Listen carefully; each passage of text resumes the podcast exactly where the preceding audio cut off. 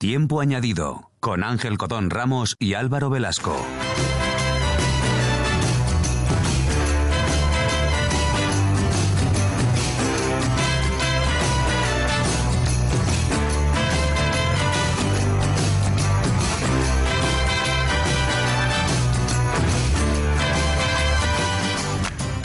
Muy buenas amigos, bienvenidos a un nuevo Tiempo Añadido, el segundo episodio de Tiempo Añadido de este programa de actualidad deportiva de tiempo de culto, eh, semanal. Por ahora no hemos fallado ninguna de las dos semanas a la cita. Eh, Álvaro, ¿qué tal? Álvaro Velasco, ¿qué tal te encuentras esta semana? Buenas noches, Ángel. Eh, en mi cabeza esto se seguía llamando tiempo de descuento, macho. No, eso ha sido un desastre. Bien, bien, bien, estoy bien. Eh, no ha ganado el PSG la Champions, que es lo que yo quería. ¿Por qué, todos, ¿Por qué todo el mundo queríamos que perdiera el PSG? No lo sé, porque eh, no conozco de, de, mi entorno a nadie que fuese con el PSG. ¿Por qué ha unido a España la derrota del PSG? Ya, pero es que los rivales el Bayern no es un equipo. A mí me cae muy mal el Bayern, tío. es un, es un equipo que cae normalmente mal, el Bayern. O sea, el Bayern es. Claro, el Bayern es el Madrid de Alemania. Entonces es un equipo que cae mal. Para los alemanes es casi peor el Bayern que el Madrid, yo creo, porque se lo lleva todo. Pero para mí, como madridista, el Bayern es, ha tenido una rivalidad que te cagas. Recuerdo cosas como Salihamidzic diciendo que Raúl se iba a cagar en los pantalones. Una vez que nos eliminaron ellos y están en un hotel de Madrid y luego coge, estaban cenando y cogió Rumenique el micrófono para hablar y lo primero que y no le iba bien el micrófono, dijo que algo así como, ya se sabe, tecnología española, como diciendo, ah, son mierda los españoles. Eh, y, o sea, de estas el Bayern es que tiene muchas y muchas. Entonces, eh, siempre me da mucha rabia. Y el PSG es que Neymar me cae muy bien, al contrario que todo el mundo, y Mbappé me cae muy bien. Neymar eh, es curioso, no es por los jugadores, yo creo que es por la filosofía del club. Claro, claro, por los jeques, porque los jeques, pero, ya te digo yo, que uno de Valencia... Claro, pero también es cierto que la filosofía, o sea, al PSG se le está criticando, de hecho lo hacemos nosotros, lo que han hecho otros equipos. es como que el PSG no puede hacerlo. Claro. el PSG no puede, nosotros sí.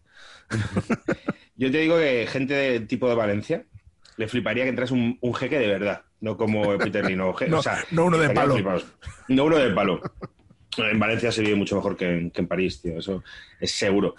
Entonces, pero bueno, el partido fue como, fue divertido, el PSG lo tuvo al principio, pero es que los del Valle son muy buenos, macho. Son...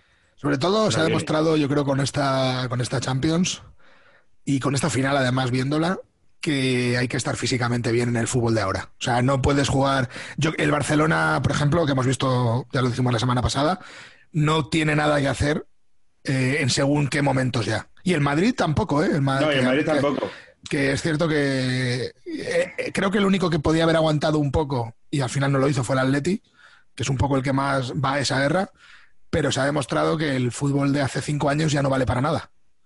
Claro, el Madrid, yo lo que creo, en mi opinión, sin saber nada eh, o sabiendo eh, pocas cosas, es que está hipotecadísimo con el estadio y los que tiene ahora son los que va a tener el año que viene. A lo mejor algún retoquito, pero más allá de Odegar, quizá Ceballos, van a ser los mismos y los mismos hay que ser objetivo y hay que ser tal.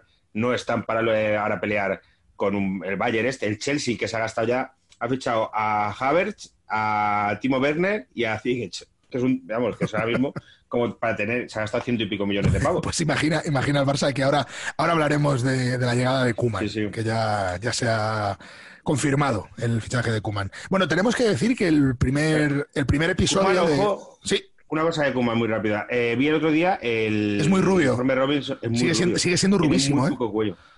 Vi el informe Robinson de, de cuando. Es, como un personaje de Pedro Vera. ¿Sabes? Es como si fuera ya el, el, personaje de Pedro Vera suyo. Sí, sí. Sí, sí, sí, total. Total. Bueno, lo que que decir de Kuma es que vi el informe Robinson del 92 y era muy gracioso porque en la fiesta decía Guardiola que, que, un chavalín, que se tuvo que ir al hotel, porque, eh, al apartamento, o sea, al apartamento, a la habitación, porque se estaba cagando. Porque de, los nervios y de beber y tal. Y Kuman eh, vino a decir algo así como, en la mesa de Stoikov, eh, con Stoikov y conmigo, en una fiesta había mucho nivel para aguantarnos. A decir, esa gente bebe, bebe y, bien. Y es verdad, porque hemos visto todos Sí, sí. a Koeman y a Stoikov bebiendo en, en aquellas Sí. celebraciones que parecía que se hacían en los salones Margarita, ¿eh? con, con- con- esos manteles rosas. Y es, Sa- eso que pare- parecía un bautizo, parecía un bautizo búlgaro. aquello. bueno, tenemos que decir que el primer, el primer tiempo añadido, que fue la semana pasada, ha tenido bastante buena acogida por parte de, de los fans. Es cierto que Horacio se ha enfadado. Hemos enfadado Horacio a se ha Horacio. enfadado. Horacio se ha enfadado, sí. Horacio, Sí. no te lleves un mal rato, que esto es, un, esto es para echar unas risas. Horacio se ha enfadado sobre todo por el trato que le dimos a Luis Suárez. Pues dado- eh, Koeman se lo ha dado peor. Que nada más llegar le ha llamado y le ha dicho, oye, hasta luego. Le ha enseñado la puerta, ¿no? Ha dicho, oye, qué bien, qué bien abren las puertas. Queremos, Sí, sí, sí. queremos que la abras. Yo qué sé, la gente que se enfade, pues que no escuche el segundo y que no escuche el tercero y ya está. así que no podemos hacer. Pero dicho esto, ha tenido mucha mejor acogida de la que yo me esperaba, o sea, que guay. Sí, sí, eh, no- Sí, sí. nos invita a seguir. por, por lo menos Sí. una semana más. Ya veremos hasta dónde llegamos. el, oy- el oyente de tiempo de culto, el que es oyente de tiempo de culto, no el que sea un turista y que caiga en este podcast ahora nuevo, que es oyente de tiempo de culto, ya conoce los códigos y le gustan. Y no- si es que encima, en vez de enfadarse, ha habido como varios que han dicho. Eh, Lo, lo más, lo más movido ha sido que damos poca caña. claro, Íbamos que- con el freno echado. Entonces, bueno. O sea, yo creo que la gente nos quiere ver en la cárcel. Sí, sí, ¿sabes? sí. Para favorecer la acción. la gente quiere vernos en la cárcel, cosa que también es probable que ocurra alguna vez.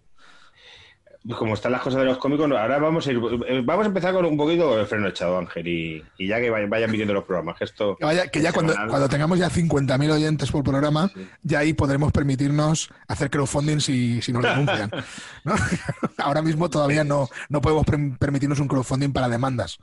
tenemos que superar el estado de alarma. Cuando superemos el estado de alarma, entonces ahí sí, ahí ya podremos. Bueno, vamos a hablar de esa victoria del Bayern, su sexta Champions, si no me, si no me equivoco, si no cuento mal. Sí, sí, sí, la sexta, la sexta. Tienen Eh, las, saca las una tres ahora mismo. seguidas- las tres seguidas en los 70, la que ganaron contra el Valencia en los penaltis y la que ganaron contra el Borussia de Club. Esas cinco y esta sexta. Y la verdad es que el partido fue. La gente se queja de que no ha sido espectacular. Yo creo que se esperaban un 7-8 o algo así. Eh, yo Pues creo que el partido finales- ha sido de las mejores finales de los últimos años. Eh, quizás con la del Liverpool y aquella y la remontada aquella del Liverpool del de, de Xavi Alonso y tal. Ay, mirad, o sea, te está yendo a. Joder, Claro, sí, sí. lejísimo. Esa es la más, la, la más lejana en el tiempo. Hombre. Pero de, de de espectacularidad y de juego, yo, esta yo creo que ha estado bastante bien. Sí que es cierto que ha habido pocos goles. Es que, Pero es, bueno. es que, eh, es que es muy relativo. Es que, por ejemplo, a mí ya eh, me pone de los colores, pero el 4-1 del Madrid Atleti, esa prórroga fue espectacular. Y esa final fue muy, muy emocionante. Eh, y es que las finales, muchas veces el buen fútbol es, es complicado pillarlas. eh. El, la de Chelsea-Bayern, que fue un troncho que se jugó en los penaltis, hubo un Milan-Juve también empate sin goles en, los, en las finales. De, de buen juego es complicado. Yo creo que fue un partido divertido. Pero que se verá la peña, como está con ganas de, de fútbol, pensaba que esto iba a ser Oliver y Benji. Claro, Oliver y Benji. ¿no? Es decir, pues son dos, dos equipos con miedo. Eh, Dos equipos con miedo. Sí, había, había mucho miedo. ¿eh? De todas maneras, con el miedo que había, por lo menos los equipos creo que no, re- no renunciaron a atacar. Eh, también, es, también hubiera sido estupidez con los jugadores que tienen los dos, ¿no? Pero Claro. eh, la verdad es que a mí no, ya no me sorprendió porque ya lo habíamos visto en, en las eliminatorias, pero el nivel físico de los dos equipos muy bien. Eh, y es lo- que decíamos ahora mismo, sobre todo el Barça, el Madrid también, pero sobre todo el Barça, es impensable que puedan competirle a estos equipos. O sea, el Barcelona para competirle a estos equipos tiene que tener la suerte de que ese día Messi tenga un día de esos que la coge él solo y, y, se, y se mete tres o cuatro goles, que el otro equipo no esté fino y que el equipo se venga arriba. O sea, es imposible que, que un Barcelona, por ejemplo, encima, en un torneo como ha sido el de este año, que ha sido un partido desde, desde cuartos, es impensable. O sea, por cierto, no me desagrada una, un, a lo mejor una, fin- una final a 8 no, pero una final four, De cuatro. como la de la Euroliga, Lo mismo. Una lo final a mismo, 4 tío. podría estar muy bien, ¿eh?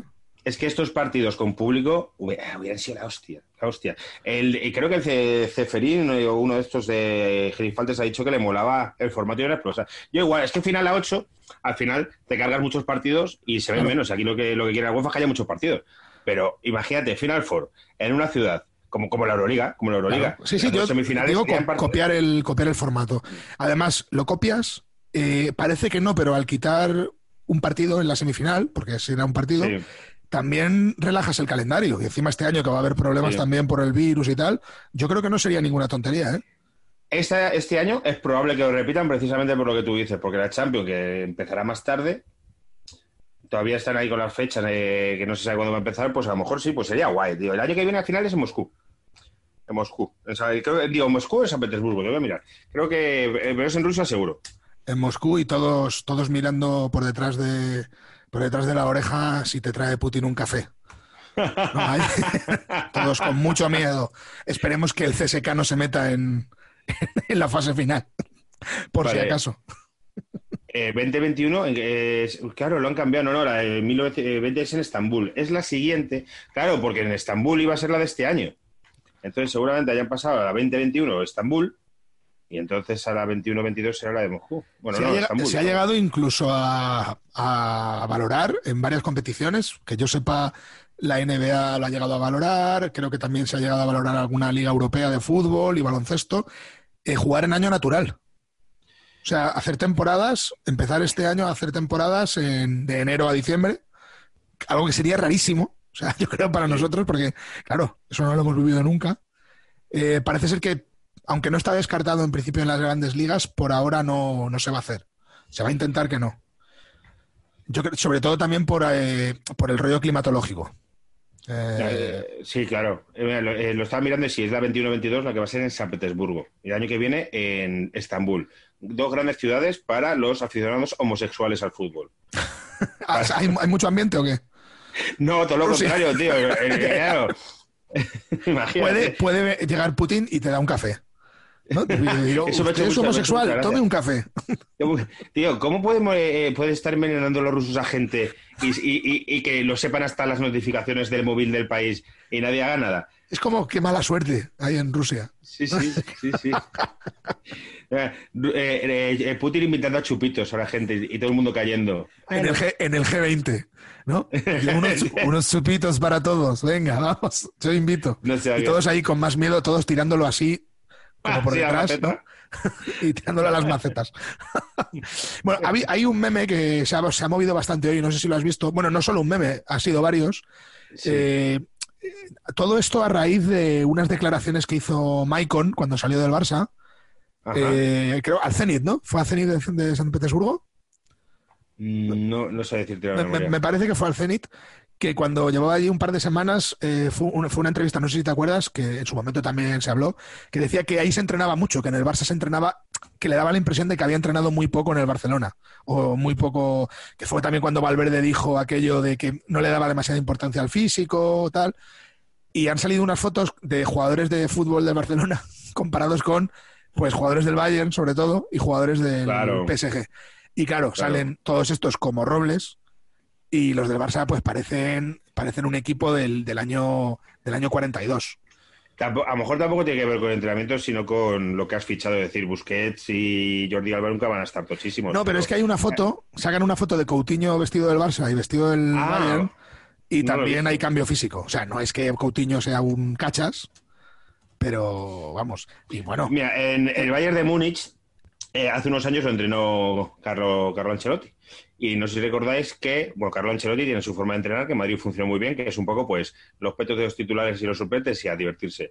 Que los jugadores entrenaban a espaldas suyos por las tardes, porque entrenaban poco. Y por uno de los motivos, pues fíjate, son alemanes, tío. Son, eh, no, Marcelo nunca va a decir, ¿por qué no quedamos esta tarde para, para hacer unos rondos? Pues, pues eso pasó con Carleto y a lo mejor sí, sí, mira, estoy viendo fotos como de Goretzka también, el que se ha puesto como una bestia. No, pero bueno, eh, a ver, no tiene nada que ver esto porque yo creo que ya es un caso extremo, pero mira, Dama Traoré, o sea, este jugador que era de bueno, Barcelona y, lo, y tenemos a Hulk, ¿sabes? A, Hulk versus Predator por ahí corriendo con la camiseta de, eh, de... Tengo muchas ganas de verlo en la selección española y me fliparía y, me encantaría que Santiago Abascal estuviese un día en un estadio de fútbol viendo una delantera con Ansu Fati, Iñaki Williams y Adama Traore. Y, los tres quitándose las camisetas. Y, haciendo ahí como Cristiano Ronaldo. Joder, bueno, Traoré puede perfectamente, ¿eh? Esa, esa delante. Y, Rodrigo, es que Rodrigo no tengo claro si es blanco, mulato o qué, tío. Rodrigo es mulatillo. Creo que es mulatillo, sí. Es más mulato, sí. O sea, Rodrigo puede pasar por uno de Puerto Llano, por ejemplo. Rodrigo, ¿le podrían dar un papel de, en una serie de, de habitante de Puerto Llano? Sin, sin dar más explicaciones. Iba a hacer un chiste sobre gente de Puerto Llano. Yo tuve unos vecinos de Puerto Llano muy chungos, tío, muy chungos. Una época yo viví en Colmenar Viejo, de una etnia racializada, eh, de una etnia. Yo, yo, tengo amigos de Puerto Llano, porque, ah, entre otras cosas, estuve viviendo unos meses en Ciudad Real. Es verdad. y además, por el rollo del baloncesto en Castilla-La Mancha, pues también conozco gente de Puerto Llano. Y me llevo muy bien, pero he de decir que Puerto Llano es posiblemente la ciudad más triste de España. Joder, es fea. Eh, y, de hecho, he actuado ahí varias veces en un sitio que se llama Café Olé. Y es una ciudad fea que básicamente vive del petróleo, de la Repsol. Sí, tiene el rollo este como minero, ¿sabes? Que es como, pero mal. Y tienen una fuente, tío, de agua carbonatada de esta, sulfutada, no sé, sulfatada, ¿cómo se llama? De la que huele a huevo. Sí. Azufrada, ¿no? Sí, sí, que da mucho. Y el, el, patriarca de esta familia, de esta etnia racializada que vivía debajo mío, eh, cuyos hijos me habían amenazado varias veces y, pasaban eh, un producto para. Además, que era heroína lo que pasaban, o sea que era, era súper chungo todo. Eh, le traje agua de esta y le dijo a sus hijos que me dejasen en paz. Y fue como todo súper turbio. O sea, es, para decir que en Puerto Llano hay gente peligrosa. No sé cómo hemos llegado hasta aquí. Bueno, amigos de Puerto Llano que escuchen tiempo, tiempo, añadido, eh, tenéis que reconocer que Puerto Llano no, no, no, vale para ir BNB. para otras cosas no está mal. Para... Qué poca gente reconoce que, que de donde es es feo. Es decir, nosotros eh, somos nacidos en Zamora. Este podcast se podría llamar zamoranos, pero yo que me he criado en Móstoles puedo decir, coño, Móstoles no es bonito no, pasa nada. A mí me pasa igual con Albacete. Yo he vivido siempre en Albacete, salvo cuando me vine a vivir a, Madrid. Eh, o sea que yo eh, soy raised in Albacete y Albacete no es bonito. Tiene otras cosas muy buenas, pero no es una ciudad turística. vamos, a decir. Yo tengo ganas de ir a la feria, macho. Ah, pero que eso es eh, otra cosa. Es que todo el mundo de, que ha estado en la feria de Albacete dice que es la hostia. Este año no... hay feria, este año están las banderas a media asta porque, porque no hay feria y es la primera vez que no hay feria, por supuesto, en mi vida, pero no sé en cuántos años, ¿sabes? Da igual desde la guerra civil. Desde la guerra, sí, muchos sitios desde la guerra. Pero ¿sabes qué va a pasar? Que nos van a vacunar y el año que viene va a haber feria y va a haber San Fermín y va a haber varias cosas. Y va a ser La, vuelta del SIDA. Madre mía, sí, sí, sí, sí, sí, sí. Va a haber eh, comisarías llenas. Lo que pasa ahora en los hospitales en las comisarías. Es una locura. Cuando nos quiten como perro con dos rabos todos. Va a ser una locura. Madre mía, todo una bueno. de cachondeo. pero bueno. Y eh, a todo esto, ¿por qué hemos llegado a hablar de Puerto Llano? Porque decías que Rodrigo parecía un, un ah, de Puerto Llano. Pues sí, bueno, estamos hablando de la delantera negra de la selección española. Que, que Iñaki Williams eh, no es un crack, a mí me gusta, ¿eh? ¿eh? pero tiene serios problemas con el remate a puerta. Eh, pero que eso, bueno, se, se, puede no tener, pero se puede entrenar. Pero Ansu Fati promete mucho y Adama Traoré, no sé si te pasa, yo tengo muchas ganas de ver en la selección española porque lo que tú decías antes, es una cosa tan particular, digo, esta, esta puta bestia, yo quiero, yo quiero ver, a ver si sale Además, eh, o sea, no es solo una mole, el tío Es, buen jugador también. De hecho, era una de las perlas del Barcelona. No, tampoco tengo muy claro por qué lo dejaron irse cosa que en el Barça pasa mucho. Eh, pero bueno, ya veremos. A ver, ha llegado Kuman al Barcelona, en principio para hacer la limpia, porque otra cosa no, pero Kuman saca la saca el, recogedor y la escoba. Igual se carga el club, pero es un poco ese de nos mataremos juntos. Y sin embargo, parece ser que hay jugadores, evidentemente, que le están dando problemas a la hora de irse, ¿no?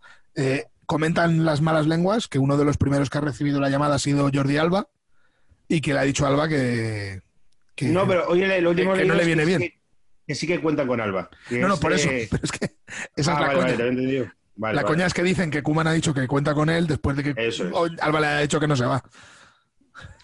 Claro, claro. Bueno, es que, a ver, puede ser aprovechable Jordi Alba. Puede ser. No, pues sí, por aprovechable puede ser cualquier jugador. O sea, estamos hablando de jugadores muy buenos. Pero Jordi Alba va a coger un nivel ahora mismo físico de un lateral de lo que estamos viendo ahora mismo en Europa. No, no, no, no, no, para ser top en Europa, no, no, no, no. Claro. Y, y la historia es que el reclamo, el reclamo, el recambio es Junior, que es uno de los que va a salir. Sí, porque además Junior, yo nunca no entendí el fichaje. Yo tampoco. Eh, no por, eh, por la única razón de que Junior no creo que te aporte lo que el Barça necesita.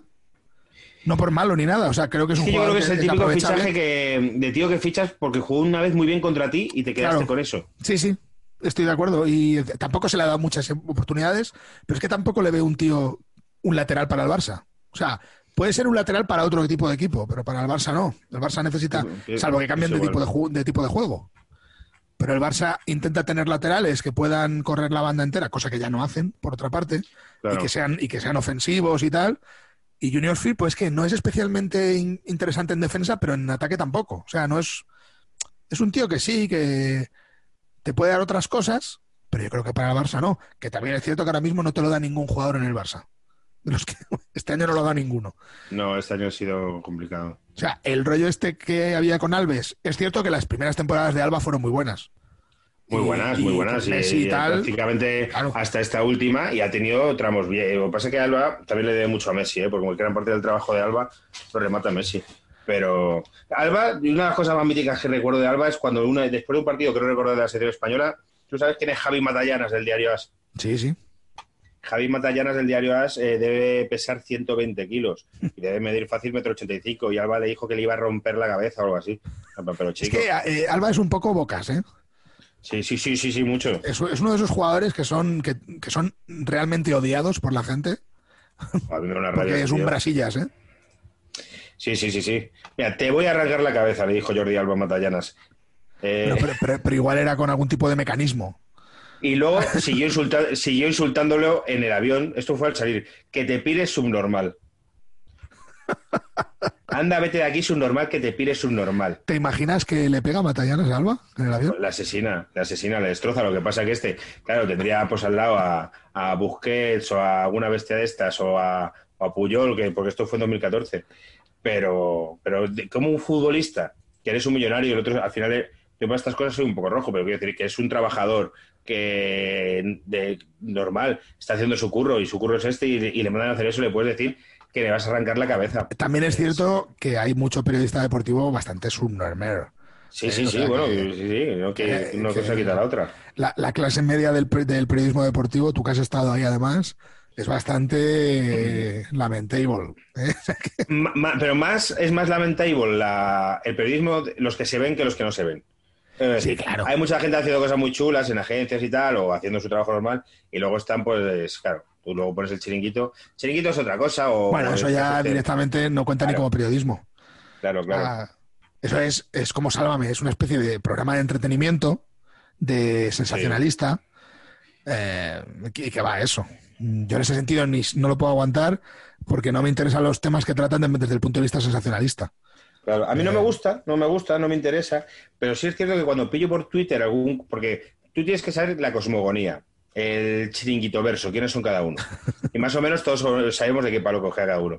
Y cuando veo por Twitter un vídeo como el de otro día, Tomás Roncero bailando samba, el mambo, con Cristóbal Soria al lado, pues digo, y lo veo y veo un corte pequeño, pues me parto la polla, porque es, eso prácticamente es un sketch. Es que eso es un sketch. Es do- dos personajes supermarcados, con personalidades haciendo un gag.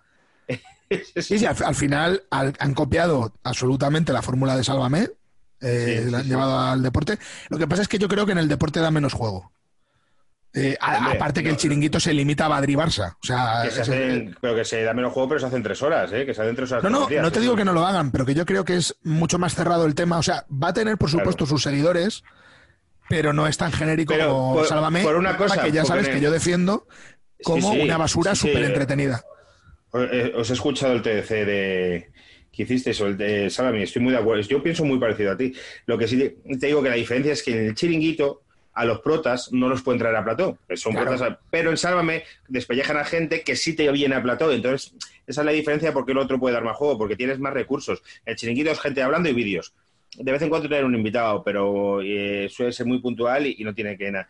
Pero pero en Sálvame, claro, en Sálvame es que pueden hacer. Si es que, tío, estoy, he visto algunos vídeos de Sálvame este verano en Twitter que se ponen a bailar, que están de Sí, sí. que se ponen a bailar. Es una locura. pero además cambian de tema con una facilidad. El otro día estaba aquí con Matamoros que lo estaban que estaba ahí en el, en el hospital con una infección de la hostia y, se, y, llevaron a un señor calvo y lo pusieron en una cama de hospital y lo tuvieron todo el programa allí en medio. Del... Ahí, ahí lo vi luego en Twitter, sí, sí. Cosa que es maravillosa. Otro día, otro día estuvo Kiko Hernández metido en una jaula, eh, dando medio programa. O sea, hacen unas performances que, claro, no se toma en serio nadie. O sea, ese programa ya ha saltado el tiburón y lo que es es un programa de risa, es un programa de humor eh, sobre temas absolutamente frívolos y frivolizan con cosas. Pero claro, yo entiendo que ahí puedan frivolizar en general, porque luego a veces tratan otros temas. Pero claro, en el deporte, que de, de, per se sí que me puede parecer frívolo, pero claro, el trato que le dan, yo entiendo que se ha separado mucho al deportista del, del medio. Sí que es cierto que eso es normal, porque ahora son hiper mega millonarios, o sea, son señores de un nivel que ya no tiene nada que ver con hace 20 años. Y, que, los, los clubs se han eh, y los jugadores están muy lejos de los periodistas, a su vez de la gente, no dan entrevistas. El Real Madrid antes hacía ruedas de prensa cada jugador, un, eh, eso lo quitó Capello y no se volvió a hacer. Están como cada vez lo que tú dices, tío, cada vez más, más lejos. Y de hecho, las relaciones que hay ahora mismo entre la prensa y, y el mundo del fútbol son muy tóxicas porque normalmente son interesadas. O sea, siempre ha habido, pero antes eran como cosas muy de andar por casa aunque siempre ha habido lobbies y siempre presiones, pero ahora sabes que hay gente que, digamos, tiene a sus periodistas de cabecera, que por supuesto son muy, digamos, muy secuaces, muy secuaces de qué jugadores o de qué, o de qué presidentes y tal, pero hay una casi una red clientelar. ¿Sabes? O sea, hay una cosa muy, muy, muy tóxica y muy, muy oscura que yo creo que no es interesante y que le hace mucho mal por supuesto, al periodismo deportivo y en general al deporte. Pero también, por otra parte, lo entiendes por eso, porque al final es que son señores que están en otro nivel, están en otra realidad. o sea, un futbolista, hace, un futbolista hace 25 años podía tener mucho dinero, pero estaba en tu realidad. No, no, no, no, ahora es otra cosa. Sí, sí, ahora hace 25 años tenían dinero eh, en los años 90, cuando entra vía digital, se hicieron multimillonarios y ahora los hay que son eh, grandes, grandes fortunas hay jugadores con grandes fortunas como Piqué, como Cristiano Ronaldo, como Messi, son grandes fortunas. Y están en otra realidad alternativa, paralela a nuestra, que no tiene nada que ver y es otro plano y sí, hay una persona detrás de lo que ves, pero no, no es comparable. Entonces yo entiendo que, claro, les jode, les jode cuando un periodista eh, les dice algo o tal, pero bueno, eh, hay que entenderlo. Cuando dicen que el periodismo deportivo es puta mierda, que hay gente que asegura esto, yo no estoy de acuerdo porque hay gente que hace cosas muy guays. Y hace poco en paquetes, tío. Yo creo que en general el periodismo es malo. en general. Sí, sí, sí. sí no el deportivo, en general. Pero hay que saber eh, también seleccionar. Yo te digo, los chavales de la media inglesa, que lo estuve otro día en paquetes, y hacen tienen un canal en el cual son autosuficientes. Y se han construido un canal en YouTube con una base de seguidores que hace que sean autosuficientes y que puedan ganar algo de pasta y hacen unas cosas súper chulas, súper chulas, porque además como son autosuficientes y pueden ellos decidir sus contenidos, no se meten en todas estas cosas que, de que estamos hablando.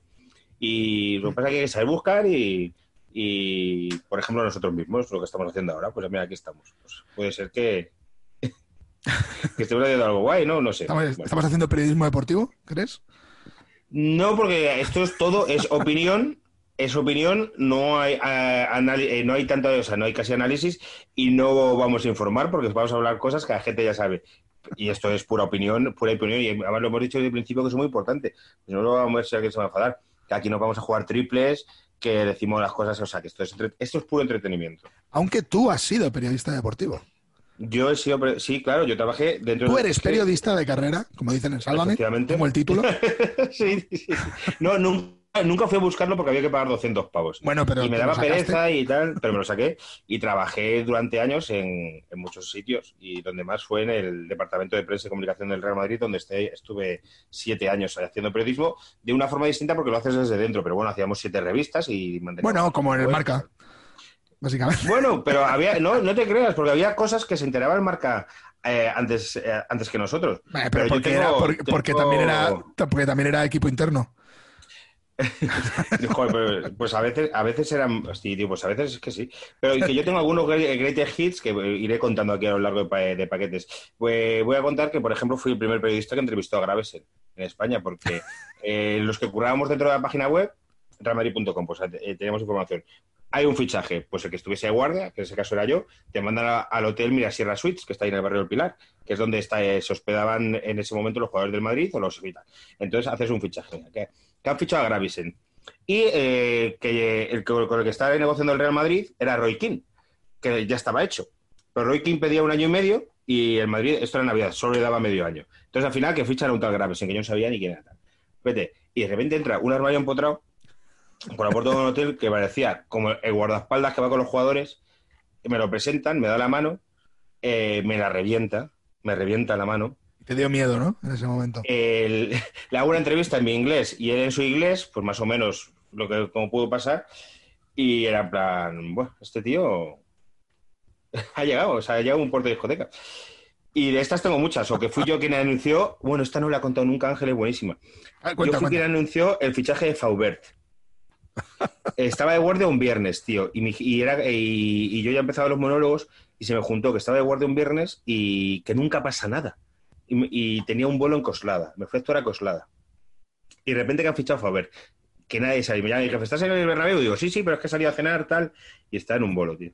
Entonces, tuve que ir eh, al coche en el Green de Coslada, sacar un portátil que antes para conectarte tenía, esto fue en año, hace más de 10 años, tenías que meter una tarjeta de VPN de estas eh, súper grandes, conectarte era un sin Dios, y desde mi coche, eh, habiéndome eh, tomado como un par de cubatillas, que claro, lo, iba a conducir, pero o sea, el fichaje de Fover empezó, empezó bien desde, desde el propio departamento de prensa. En el descanso de una actuación con más cómicos, eh, subía el, comunicado oficial, básicamente, eh, lo escribes en un momento, o que la mayoría de veces lo han escrito, comunicado oficial. El Real Madrid anuncia que ha llegado a un acuerdo con los West Ham para el tal, el fichaje de Faber, y lo subí desde ahí. Si me llegan a pillar, me echan. Me echan, como esto ya ha pasado mucho tiempo, me llegan a pillar, me, echan a la puta ya, ya prescrito. Oh, mira, una última batallita y ya, ya, ya paro, ¿eh? ¿eh? El día que le costé mil millones de pesetas yo al Real Madrid. se gastaron seis millones de euros por un fallo mío. No puede ser verdad eso. Te lo juro, te lo juro.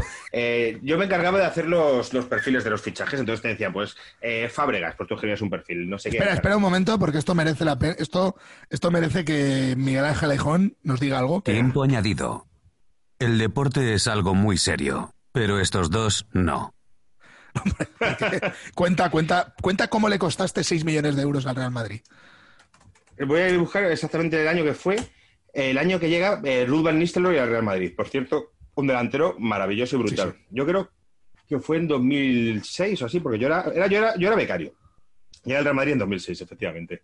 Eh, yo entré en noviembre de 2005. Becarios no, diría Pedrerol. Diría Pedrerol. becarios no, becarios no. Yo, era becario y entré en el Real Madrid en 2005 y, y empecé muy bien, entonces yo hacía el trabajo de un redactor, ganando 300 pavos. Pero bueno, yo quería currármelo porque quería quedarme, me gustaba mucho el sitio. Entonces, eh, me dicen, oye, que Madrid va a fichar a Ruth Van Nistelrooy, alto perfil. Entonces me escribo el perfil, que el perfil era un cuatro párrafos de biografía de quién es este tío y te deseamos mucha suerte por llegar a Madrid. Eh, Rubén. Eh, hago el perfil y imagínate eh, una interfaz, la interfaz era pues una de la época, pues cuadrados donde pones el texto y tal y, y muchísimas pestañas, un mogollón de pestañas. Yo había quedado con mi amigo Chinche para irnos a huertas, a mamar. Entonces yo me llevaba muy bien con los seguratas de Bernabéu porque la gente de las seguratas les trataba con mierda, yo les trataba como lo que son trabajadores con los que me llevaba muy bien. Entonces, cuando venía algún colega mío, se podía meter en el Bernabéu, o a lo mejor hacíamos botellón en la grada, tal. Entonces estábamos ahí tomando una copilla, y digo, venga, ya termino esto y nos vamos. Y le, y le di una pestaña que no le tenía que dar. Y me voy a huertas a, Huertas, fíjate que llevo sin ir ahí. Entonces nos mamamos, algo por la noche, tal, y me voy a Yo vivía en casa de mis padres en Móstoles, y por la mañana me llama eh, José Luis Guerrero, que es un chaval de las. Oye, que, ¿cómo es que Madrid ha fichado a Van Nistelrooy? Digo, ¿cómo? Y digo, sí, sí, eh, que habéis fichado a Van Nistelrooy y que he visto una noticia tuya. La noticia estaba publicada, pero no estaba en la web. Pero si tú ponías en el buscador Van Nistelrooy, te llevaba esa noticia. Pero si no, no es oficial, no me jodas. La he liado. Y claro, el fichaje, creo recordar que el precio habían acordado 18 millones. Salió en el Sport en papel. El Madrid anuncia por error el fichaje de Van Nistelrooy. En el mundo deportivo, tengo esos recortes en casa de mi madre, tío, te los tengo que enseñar. Mogollón y eso se hace no viral porque no había redes todavía, pero eh, en la tele, el Madrid anuncia por error el fichaje de Van Nistelrooy. Me cago en Dios, me van a echar. Entonces, el fichaje eran 18 millones, por darle una pestaña mal por estar bebiendo cubatas, tío. Eh, y el, el Manchester dijo, bueno, pues ahora vais a tener que pagar 24. Digo, ostras, me llama mi jefe, me fui para Bernabéu, tío, me eché una bronca, entra Alvarito, la cal, o tal, y yo digo, me van a echar. Pero como era becario, no me digo, eh, dijo el jefe, ¿cómo voy a echar? Pues la culpa ha sido mío por darle responsabilidades a este, a este, a este idiota, a este imbécil. me comí seis meses más de beca y ya luego me quedé siete años. Pero por darle un, a un puto botón mal, macho, mil millones de pesetas. Que, claro, bueno, o sea, yo, yo, nunca he trabajado en una gran empresa, has trabajado con empresas tochas que a lo mejor pues hay gente que comete errores de mil millones de pesetas. Pero, pero sí, tío. Y luego vino Mal y fue un mito del madridismo, ¿eh? Pero, ojo, imagínate que, que la lío no llega a venir, pero sí, sí. Hubieras cambiado la historia. Hubiera cambiado la historia. Y incluso, ojo, me vino otra batallita. Estaba yo de guardias, que hacíamos guardias? Que yo las guardias siempre pensaba que era por si se moría Di Estefano, tío. Porque era en plan, que es que ¿Qué, puede pasar? ¿qué podía pasar, ¿no? De guardia ahí en el Madrid. Un miércoles a las 2 de la mañana de noviembre. Pero teníamos que estar allí. Oye, ¿tenías el obituario de Di Stefano estaba escrito? Sí, sí, mira, el obituario de Di Stefano que se publicó en la web, y yo fui uno de los que lo escribí porque en 2005, 2006 por ahí le dio un patatazo muy chungo. Sí, en Valencia, y, le, y, le, dio un patatazo chungo y ya lo teníamos preparado. Y, y murió, falleció hace pocos años. Eh, de hecho, yo conocía a la novia del de Estefano, que tenía como una novia joven de Costa Rica que había entrado ahí. Cuando, lo querían, cuando lo querían inhabilitar la familia, ¿no? claro, claro, claro, claro. En plan, se va a quedar esta chavala todo el dinero, pero tampoco Di Estefano yo creo que fuese un gran millonario. Y Estefano me dijo una cosa muy guay una vez, porque estaba eh, eh, donde yo estaba, teníamos debajo la oficina de los veteranos. Entonces, no hay un tema, bájate abajo. Y la oficina de los veteranos, pues era una barra pues, con una chica que les ponía cerveza o de comer, que estaba allí siempre, y ellos pues jugando las cartas al dominó. Entonces, era el club de la tercera edad del Madrid. Te lo juro, te lo juro, tío, dentro del Bernabéu. el club social Bernabéu. Sí, sí, sí, sí, sí, y siempre había. Entonces, no tenemos nada, bájate, hablar con Zoco, hablar con eh, Amancio, tal, o hablar con Di Estefano, y le preguntas tres cosas y te haces un tema. Y me contó un día Di Estefano algo así como, en resumidas cuentas, que los de hoy salen. Pero ojo en los 50, que no había tanta televisión y tanta... ¿Cómo, cómo se, se lo pasaban en aquella época los futbolistas? Hostia, claro, si es que ya desde, siempre, tío. Ya en los años 50 eran unos jaranosos y unos fuckers. Yo escuché hace, no muchos años, hace poquitos años, un... Era también pues como un informe de estos como un, mini documental de 20 minutos que hablaba de, de, aquellos años, del fútbol de los años 50 y tal y hablaban, eh, salía un jugador del Barcelona, pues de la época de Di Stefano también, o sea, de, de Kubala y todo eso. Kubala, claro, de la época de Kubala. Y salía, era español, y hablaban de uno que había estado en el Barcelona, que había sido novio de Lola Flores, cuando estaba Lola Flores viviendo en Barcelona, y que decía que le encantaba jugar contra... Eh, era, era un poco también, eh, trataban el tema del fichaje de Di Stefano por el Barcelona y el Madrid y todo eso. Y decía que se llevaban muy bien en los 50 casi todos los equipos de fútbol. Eh, que cuando iban salían juntos. O sea, dice, no, yo cuando el Madrid venía aquí a Barcelona, lo sacábamos de fiesta nosotros y salíamos de fiesta. Cuando nosotros íbamos a Madrid, nos sacaban de fiesta después del partido. Claro. Salíamos de fiesta y tal, y no sé, dice, y la gente, ni, si la gente ni, ni siquiera, sí te conocían y tal, pero no era como ahora. Y hablaban sobre todo del cambio que se da, yo creo que casi en los 80 ya, del rollo hooligan. O sea, de el seguidor, odio entre equipos y tal. Dice, bueno, había rivalidades, dice, pero no, la gente no tenía rivalidades como ahora. Y decían eso, y era muy, muy curioso. Pues tú imagínate, además, claro, que iban a los bares que iba todo el mundo. Ya, eran tablaos flamencos, tabernas, ese, ese rollo. Madrid. Claro. Ahora no, ahora se van a los clubes estos top, en los que además no los ves entrar y no los ves salir. Claro. Sí, sí, sí, exactamente, exactamente. en su día en Garamond había un reservado para los jugadores por si iban y lo tenían ahí. Sí, sí, está claro. Hombre, yo eso lo viví a pequeñita, a pequeñita escala en Albacete. La última temporada, la última temporada me refiero a la última época del, Albacete en primera división, porque yo me movía en los mismos ambientes que ellos, porque yo tenía colegas de bares y tal. O sea, que tenían bares y tal, y estábamos en los mismos ambientes. Allí era en plan cutre, pero era lo mismo. Era, lo que pasa es que allí se dejaban ver más porque tenían menos presión. Que yo me acuerdo, por ejemplo, ¿te acuerdas eh, cómo se llamaba este? Rubén, eh, un defensa que tenía el Madrid. Sí, sí, sí. Que, le quitó en un, Real Madrid-Sevilla, que lo quitó antes del descanso y se, fue llorando el chaval. Se fue llorando, pues ese. Pues ese, eh, me acuerdo, un, no, te no sé si te acuerdas que se le salía el hombro. Los, los, dos, los dos hombros, yo creo que tenía los hombros, sí, sí, pues estaba, estaba lesionado, pues se le había salido el hombro como una semana anterior y estaba de baja como para un mes y medio. Y era el cumpleaños de uno de los jugadores. Estábamos en un garito y estaban ellos al lado. Iban con una mierda todos, espectacular. Y estaba el entrenador, que era José González. No sé si te acuerdas también. Pues estaba eh, Rubén Este cogiendo a hombros al entrenador. Y pegando botes. Con el hombro, te baja con el hombro, ¿eh? O sea, y de esas mil. Bueno, tengo una maravillosa. De, estábamos en un bar, en, eh, en un bar que se llamaba El Azúcar, ahora ya no existe.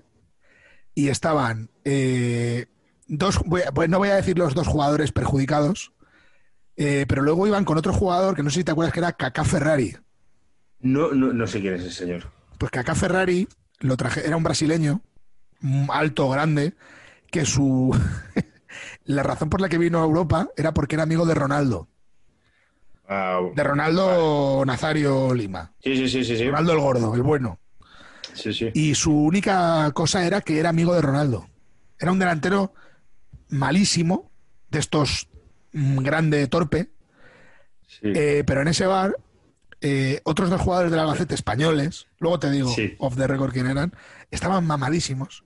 Y había uno de ellos que iba muy mamado y estaba tirándole los trastos, pero en plan pesado, a una tía, pero muy gorda. Pero muy gorda y muy fea.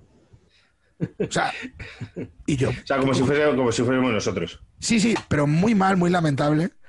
Y además ya habíamos tenido nosotros algún encontronazo con ellos, porque como siempre íbamos a los mismos sitios. eh, y entonces llegaron unos. Y esta, esta chica era novia de un chico que había allí. Sí. Que estos chicos que había allí también eran amigos de los del bar, del dueño del bar. Y eran todos de un pueblo que se llama Madrigueras, eh, en Albacete. Ajá. Que son gente. En los pueblos de Albacete son gente eh, recia, ¿sabes? Son gente de, de campo. Y, y llegó este y le dijo, oye, ¿qué estás haciendo? Que le deja en paz a mi novia, no sé qué. "Ah, hombre, tal. Este jugador se puso pesado porque iba bastante borracho. La- el jugador este, para que te hagas una idea, mide, no llega al 1,70. Y el tío que te estoy Sí, diciendo era... Tengo, tengo, tengo los datos de Kaká Ferrari. No, pero Kaká Ferrari era- sí es grande. No, no, Kaká Ferrari sí. Vale. Te digo, el jugador que estaba acechando. Porque el otro jugador estaba en, coma- estaba en comatoso. O sea, el de los tres, uno estaba comatoso, que era un otro jugador, luego te digo quién era. Este estaba acechando. Y luego el chico este de, de pueblo era enorme. Era un tío enorme. Le dijo que te, que te, que te la vas a buscar y tal. Y esto- estos tíos no sabían quién era nadie. Y llegó Kaká Ferrari como a poner paz. Porque Kaká Ferrari no, no bebía, o por lo menos yo no le veía beber. O no iba como los otros, por lo menos, iba normal. Y entonces llegó el Kaká Ferrari este, que, es, que era grande también, como el otro, y le dijo, tú no sabes quiénes somos nosotros. Nosotros somos jugadores del Alba. Y la respuesta del de pueblo fue, ah, Sí. que sois jugadores del Alba. Vale, pues ahora os vamos a dar de hostias. Y empezaron a aparecer tíos enormes de pueblo Sí. allí, dispuestos a darle de hostias a estos, tre- a estos tres.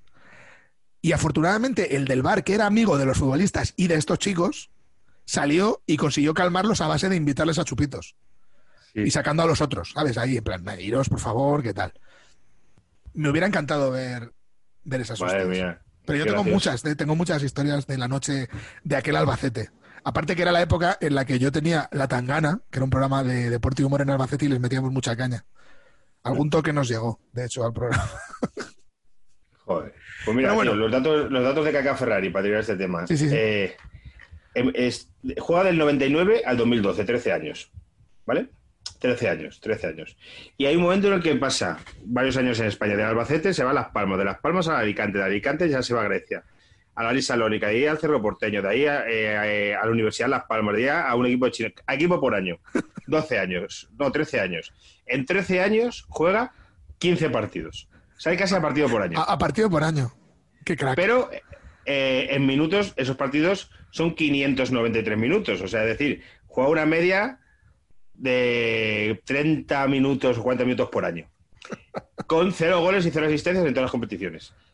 Esa es la carrera de Kaká Ferrari que jugó dos partidos en, en la liga. No sé si alguno a lo mejor fue con el Albacete. El amigo de Ronaldo. Pero, pero es, es- es- sí, mira, jugó un, 15 minutos contra los Asuna y 66 minutos contra el Atlético de Madrid. Kaká Ferrari, eso. El amigo de. Ferrari, del el amigo de Ronaldo. El monstruo, el monstruo del fútbol sala tuvo un tío que se llama Pica Pau también porque era amigo de Ronaldo, pero era buenísimo. Era No, buenísimo. este no. Este ya Era te digo que bueno. no. Pero este, este lo ficharon porque era amigo de Ronaldo y de hecho los periódicos era Caca Ferrari, el amigo de Ronaldo. Y, y- y su rollo era que, le- que Ronaldo le invitaba a las fiestas suyas. Claro. porque era amigo sí, suyo. sí, sí. Pero era muy amigo. Este era amigo de verdad, por lo visto. Mm. Bueno, Kuman, vamos a cerrar el fútbol. Eh, Kuman va a hacer Vale. algo en el Barça. eh, va a conseguir echar. Va, va a conseguir quitar la grasa del, del abdomen del Barça. Es trabajo también de, de Oscar Grau, el CEO, que, o sea, Koeman es el que tiene que hacer el, trabajo duro, que es el decirlo, y el que, si es eh, ya un momento dado, en pretemporada, apartarlos. Como hizo en Valencia, que puso a entrenar solos a Cañizares y, y Angulo, que nadie se acuerda de Angulo. La gente recuerda a Cañizares y Albelda, pero también Angulo. Y a lo mejor a Koeman no le duelen prendas, y si tiene que poner a entrenar en un campo aparte a Luis Suárez hasta que se vaya, no lo va a hacer. Pero va a colocar a toda esa gente va a ser complicadísimo, porque ganan un montón de dinero. Un montón de dinero. De Podemos Koeman- hacer una cosa, Ángel, mira, el- eh, hoy no. El lunes que viene hacemos una porra de a ver a, a cuáles se ¿A, cargan, a quiénes echan, no? a, qui- a quiénes se van. Y el mes que, y cuando sea, pues vemos qué tal nos ha ido. Es curioso lo de Kuman porque es cierto que la gente del Valencia no guarda un buen recuerdo de él y algunos jugadores no guardan buen recuerdo de él. Sin embargo, los excompañeros suyos del Barça y gente del Barça hablan Sí, muy bien sí, de sí. él. Sí, sí, O sea, porque Valencia llegó a lo que llegó. Ganó la. Copa del Rey y se inventó a Juan Mata, que Juan Mata era, no, no, ni- no, no jugaba y se lo inventó él. Pero, vale, ayer escuché en la Copa a, Cañizares, bueno, Cañizares cada vez que habla de... Una... Da, hostias, ¿eh? Sí, no, pero ver, claro, hombre, yo entiendo que los que se vieran damnificados por él no guarden un buen recuerdo, claro. Claro, tiene, tiene sentido. Vamos a hacer eso, la semana que viene hacemos la porra. Y, y los cambios son traumáticos, pero que es curioso que, o sea, que está muy dividido. Eh, gente que podía no mojarse le están defendiendo, mucho, además. Mm. Y además pesos pesados del Barcelona y de, y de otros equipos. Otros no, claro, los, los damnificados en general no, no guardan un buen recuerdo. Bueno, eh, dejamos eso. Vamos a hablar un poco, un poco del Tour. Eh, porque como Álvaro, poquito- Álvaro es muy seguidor del del ciclismo, Y me, y me desenganché unos años, me he vuelto a enganchar. eh, eh, hay una cosa que está clara: cuando en un deporte no hay españoles, eh, cuesta más seguirlos. Eh, La Fórmula 1 es un claro ejemplo. Y la Fórmula 1, yo sí que soy de los que lo veía mucho cuando estaba Fernando Alonso. Entonces, en el ciclismo, el panorama de ciclistas españoles ahora mismo es desolador. No hay. El, el- el mejor es Mikel Landa, que para, no sé, para los que les gusta el ciclismo, eh, Mikel Landa para, para mí no es un aspirante a ganar. Es un aspirante para hacer podiums y tiene que pasar muchas cosas. No, pero a Landa siempre, es siempre desolador. es una, siempre es un aspirante, ¿no? Sí, sí, sí, pero nunca, nunca es un favorito y es un tipo que, que va cambiando de equipos, eh, por algo será. Para quien le guste el, el ciclismo, eh, hay en Movistar y en Netflix un- una serie de, de- de documentales de varios capítulos del año entero del Movistar, del año pasado, y mola mucho porque es el mal rollo que había entre Nairo, Quintana y Landa. Y mola un montón porque no se guardan nada. Como encima lo sacaron cuando ya se habían pirado los dos, pues sabían que los dos se piraban y que Carapaz también se piraba y les dejaba tirados. Entonces, el Tour básicamente yo creo que va a ser un duelo entre Egan Bernal, que es el que ganó el año pasado, un colombiano. Ahora, colombianos hay un montón. Colombianos hay un huevo de, de colombianos que pueden ganar. Y Primoz Roglic, que es un esloveno. Son chavalitos que, bueno, Roglic tiene 29 años, pero el otro tiene 20, pero vamos, que son chavalitos. Y yo creo que va a ser un duelo entre los dos. Bueno, Eh, y menos, el otro día, bueno, el otro día, hace ya, hace, hace ya meses, eh, pero vi que volvía el Euskaltel, ahora que dices lo de Miguel Landa. Pero, bueno, pero no como equipo como equipo continental, si yo me, me- si no me equivoco. Es que hay como varias categorías y lo de las categorías es un poco lioso, porque tú la categoría la tienes con unos puntos. Y eso depende de los, ciclo- de los ciclistas que tengas. Lo de Pro Tour, Pero, ¿no? Pero si tú fichas a tres ciclistas, te traes sus puntos. Entonces tú puedes mantener un equipo Pro Tour metiendo pasta. Es como, eh, es como complicado eso. No, pero yo lo que, lo que oí en su momento era que la idea era tener a Mikel Landa otra vez de líder e Sí. intentar correr el Tour. Pero además este Claro. año ya, ¿eh? Lo que pasa es que con, esto fue antes del virus. Claro, O sea, no, sé cómo, no sé qué pasaría con los, Sí. con los planes. Y hubo una cosa rara antes también de la cuarentena, yo creo que antes de la cuarentena, con el Team Manuela, Manuela Fundación, no sé si eh, Sí. eh, me acuerdo mucho el nombre, pues el nombre de mi abuela, pero no tengo, cuando salió, el Team Manuela correrá el Pro Tour. Y era que el Team Manuela compraba el, el Mitchelton y esto era como un tío que había montado una fundación en Granada, A mí me sonaba todo muy raro, ¿eh?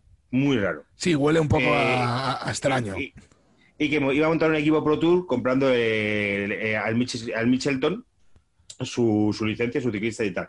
Y de repente eso no se hizo. Es, eh, y ahora parece que quieren comprar otro equipo. El, o sea, de estas, de, Francisco Huerta, estoy viendo que se llama el tío. Pues de estos eh, trincones, tío, es como muy raro. De repente un tío que quiere montar de una fundación, e, el, presupuesto de un equipo ciclista, necesitas mínimo, mínimo de 9 millones de pavos para un equipo Pro Tour. Mínimo, mínimo. Sí, pero a lo, mejor es de, las, es de las cosas que son para Peña que se mueva en, entornos de pasta, no, no necesariamente de tener pasta, sino de poder conseguirla, financiación, los clásicos trepas, quizás es de las pocas cosas que son asumibles. ¿sabes? a nivel deporte élite, es de las cosas que más te puedes acercar y además de las que ahora mismo tienen, porque por ejemplo, también otra opción sería un equipo de balonmano, pero es que el balonmano ha perdido todo, todo el foco mediático. Sí, sí, verdad. O el voleibol. Entonces, una de las pocas cosas en las que puedes entrar, que además no tengan una estructura fuerte, porque en baloncesto ya tienes que comprar un equipo, tienes que hacerte con él, pero en ciclismo sí que del día a la noche puedes generar un equipo, casi. Eh, es de las pocas cosas así de deporte de élite que te puedes meter para trincar. Si tú tienes 10, 10 12 millones de pavos, eh, puedes hacer un equipo por tu para el año que viene, para competir. No, a lo mejor no para ganar cosas, pero sí para competir. competir en el sentido Además, eh, no es lo mismo, por ejemplo, tú te puedes montar un equipo también en, en Moto 3, por ejemplo, cosas así, o en Moto 2, pero no tienes la misma, o sea, no tienes tanta peña. No tiene la misma, claro, repercusión tampoco. no está el Maillot, eh, no, no, ves tanto Maillot moviéndose, no estás en las carreras y tal. Entonces, eh, y tantos días, por ejemplo, si te metes a correr el Tour, son durante muchos días tu Maillot por ahí. Ya no es lo mismo que antes, pero sigue teniendo importancia. Y bueno, ¿quién, cómo, cómo, se, ¿cómo se presenta? Pues eh, yo te decía, yo creo que duelo entre Bernal y, y Roglic a ver cómo llega sobre todo también el, antiguo Sky, que es el equipo Tocho, que es el equipo que lleva ha ganado los últimos eh, seis tours, te diría, de los últimos seis o siete tours. Ya no está, ya no está el Vanesto. No, no, Vanesto, el Reynolds. pero el equipo Vanesto, la misma licencia del equipo Vanesto sí que está, que es la de Movistar, es el único equipo que sobrevive. Es que solo tenemos un equipo español. que el Kelme, tampoco está, ¿no? No, eh, eh, hubo tours con el Seguros Vitalicio, el Kelme, Vanesto y la 11 que, y que van 50 ciclistas. Ahora solo tenemos al equipo, a Movistar, que sigue siendo líder Valverde, Valverde y Enrique Más, que es, un equipo que eh, van, van a hacer es año de transición. Se les fue Carapaz, que no sé cómo dejaron ir, que es un chavalito ecuatoriano que ganó el Giro, que es buenísimo. Pero ya, no corre, ya no corre Lejarreta. No, tampoco. El Jarreta creo que tiene una tienda de bicicletas, que tiene una cosa que tiene muchos de estos. o Cubino. Y mira, los que no van a estar son los eh, ni Froome, que ha ganado cuatro tours, ni Geraint Thomas, que es otro que ganó el tour que se hace poco, eh, hace dos años. Entonces es como, pues, quien se quiera enganchar al ciclismo, este es el tour, porque es... Y no, a la droga, ¿no? Eh, Engánchate al ciclismo y no al caballo. De hecho, yo tengo la teoría que en el actual ciclismo ya no hay tanta droga que se ha, luchado mucho contra el dopaje y ya no hay tanta droga. Tengo esa teoría. Hombre, han También tengo la teoría de que eh, Indurain no ha tomado nada en su puta vida. Punto final, ¿no? fin de la cita. Sí, sí, sí, fin de la cita. A mí, una, una vez en, cuando tenía 17 años, eh, y yo casi nunca me he pegado, pero le zumbé a un italiano en Irlanda porque me dijo que Indurain se dopaba. Porque te dijo que Indurain se dopaba y, más cosas y, tuvimos ahí un encontronazo. A Indurain no, ¿eh? A Indurain no se le toca. A Indurain no se le toca. A Indurain y a Rafa. Que se metan con Olano, pero a Indurain no se le toca. Ese se, ponía fino a lo que era y a palmera de chocolate. Que le costaba subir, le costaba subir Olano. Y como nosotros somos gordos, podemos meternos con los gordos, porque somos gordos. Bueno, vamos a hablar un poco de baloncesto porque justo ayer por la noche tuvimos eh, Buzzer Beater, eh, canasta sobre la bocina para ganar de Donchik, que hay un poco de locura Donchik. Sobre todo hay locura, hay que decirlo, en España, pero es cierto que allí también, o sea, está batiendo récords. Y ya empieza a haber debate, ¿no? De, a, qué nivel está Donchik, eh, a nivel histórico y demás. Eh, entre los rookies, los datos siempre son. no, hombre, como rookie, bueno, ya no es rookie, ya es de segundo año pero, los, datos que hacía el año pasado y datos de este año es Lebron, Karim y tal, los únicos en conseguir 45, 20, 12. Como encima es que rebotea mucho. A ver, Que yo- rebotea yo- mucho, por eso tanto- es, es un jugador muy grande, puede hacer un montón de cosas. O sea, Doncic es buenísimo. Yo he dirigido a Doncic en unos vídeos, por cierto, cosa que no sabe Anda. mucha gente. Es verdad, es verdad, es verdad. sí, Justo, me acuerdo, me acuerdo, me acuerdo. justo, justo antes de irse al draft, Sí, sí. lo último que hizo, lo último que hizo en España eh, fue conmigo unos vídeos. Eh, Sí, sí, me acuerdo, me acuerdo. me ¿Por qué? Una cosa rara que pasó. No, sería extraño, sería difícil explicarlo, pero eso pasó. Pero, ¿a- El a- ¿a ti tío- ¿No te parece que juega como muy despacio? Te seguro que es muy No, rápido. pero a ver, yo por Como hacía ejemplo, Bodiroga, que, que era una pasada. Claro, Pero es que es un poco- despacio lo hace muy bonito. es un poco Bodiroga en ese sentido. O sea, Doncic es buenísimo. Eh, tiene 21 años, o sea, tiene el techo desde el cielo. Buenísimo. Ahora bien, yo sí que reconozco, eh, él está al, nive- al nivel más alto de la competición, ¿eh? Pero yo reconozco que esta NBA es reggaetón. O sea, esta NBA es jugadores técnicamente muy buenos. O sea, seguramente la NBA de ahora tiene la concentración de talento mayor de la historia en De jugadores tiradores y de tiradores. tiradores, o sea, gente que hace muy bien muchas cosas y muy específicas. Ahora bien, como juego me parece quizás no el peor de la historia, porque en los años 90 mediados hubo también un par de años horribles, pero la, posiblemente la más sosa de la historia y de las peores. Y no- obviamente no me voy a los tiempos pretéritos, me refiero desde los finales de los 70 para acá, ¿vale? O incluso desde los 80 para acá, diría. Eh, el juego durante muchos años se persiguió, se intentó que el juego fuera menos físico, en el sentido del contacto, ¿vale? O sea, físicos muy Sí. fuertes, pero con mucho menos contacto, favoreciendo el ataque y tal, porque es cierto que la NBA se estaba yendo, recordemos que juegan eh, 12, 12 minutos por cuarto y se estaba yendo a resultados de a resultados 80-75 y cosas así. Sí, sí, sí, sí, sí, verdad. ¿eh? Entonces, muy asustados, cambiaron el juego para permitir más puntos. Y el problema es que ahora yo, le- yo por ejemplo, el único, un problema que le veo a Doncic, que tiene muchísimos jugadores, pero que a él se le nota mucho, entre comillas, problema, porque ahora mismo no es un problema en la NBA, es el de la selección de tiro. O sea, ahora mismo en la NBA no hay selección de tiro. Tú tienes un estatus. O sea, si Sí, tú sí. tienes el estatus de poder tirarte 40 tiros, puedes tirártelos. Y por ejemplo, Doncic, raro es el partido que no se tira un balón que no toca ni el aro. Sí, verdad. Raro es el partido Eso, que, que no hace un step eso- back y se tira un agua. Es en San Antonio, de los sitios donde no pasa, pero Hay muy pocos equipos que no, que no sigan, equipos. que no sigan el rollo este de tirando X triples con buenos porcentajes vas a sacar mucha más ventaja que tirando de 5 metros. Está, el, el tiro de media distancia está desapareciendo en la NBA porque se considera claro. con el Moneyball que, que no es un tiro Claro. bueno. rentable. Claro, Y es cierto que el- e- eso que considerábamos antes selección de tiro ya no existe, sino que hay jugadores que tienen estatus para gastar tiros y otros jugadores. habría- ¿No habría no llegado tienen. Ángel el momento en la NBA el de hacer más grandes los campos y más lejanas las líneas? Yo creo que hay o que hacer el triple más lejano, y eso yo creo que sí que reduciría porcentajes, pero ya hay jugadores que tiran de 10 metros y de 9. Claro, Simbo, O- el, el- el- este Portland Lilar, tío, que me, de- de- Claro, da igual, sí, está a no, 8 y, metros. y, y Curry, o sea, incluso el propio Doncic, Sí, sí. o sea, no tienen problemas en tirar desde lejos. Eh, yo lo que haría es recuperar el body check, o sea, que se pueda defender tocando el cuerpo. Creo que eso es necesario, sobre todo con los físicos que tiene esta gente. O sea, es que ahora mismo el problema es que son muy buenos, pero claro, coges a cualquier jugador bueno de los 80 o de los 90, o sea, no a un especialista rocoso, pero coges a un jugador franquicia o a un anotador y es que metería 60 puntos por partido en esta liga. O sea, Jordan en esta liga es que no podría bajar de 50 a 60 puntos por partido. Un jugador como El- la River el- no podría bajar de eh, cuarenta y tantos puntos por partido y 20 rebotes. Ha- ha pa- ha pasado- han pasado pocos años, pero tú coges al Kobe que juega con Pau ahora Claro. y, y sería una animalada. porque Kobe Bryant con ha 40 cambiado el juego. años, recordemos que Kobe Bryant con 40 años y con el físico muy... O sea, es Kobe Bryant, pero ya tenía mucho menos físico, seguía metiendo partidos de 60 puntos. O sea, eso está porque el juego lo permite y montan el juego para eso. Entonces, ahora mismo, cuando no hay selección de tiro y el rollo es tirárselas, porque tiran muy bien y son muy buenos y tienen buenos porcentajes, el juego me parece deprimente en general. Luego hay partidos que están bien. Pero claro, si no se puede defender, si tampoco, encima en el baloncesto americano, precisamente para favorecer la acción y el espectáculo, tampoco se permiten muchas variantes tácticas. Eh, y, y esto está contaminando el juego del baloncesto europeo. ¿eh? ¿Cuándo se empezó a poder defender en zona legalmente? Pues Eh, cuando empezaron a meter estos cambios, quitaron la claro, defensa ilegal, pero tam- tampoco es una zona europea. O sea, tú no puedes defender a la europea. Eso sería un problema gordo. O sea, si tú ahora mismo metes una zona press. Con, claro. con, los tiradores que hay ahora mismo.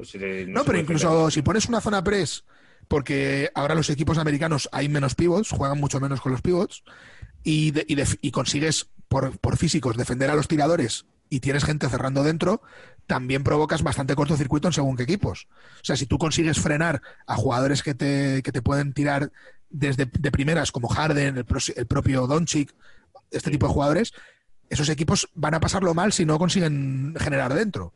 Entonces, eh, la NBA intenta hacer, que, no solo cambiando reglas, también cambiando criterios arbitrales. O sea, la NBA todos los años eh, dice, este año no se va a permitir tocar el, la pierna. Pero el año que viene a lo mejor dicen, bueno, este año el jugador se puede tocar la pierna del jugador que no lleva el balón, ¿sabes? Ese tipo de cosas. Estoy pensando en esta NBA actualmente, cómo se juega, cómo se hubiera pasado Ray Allen y Reggie Miller.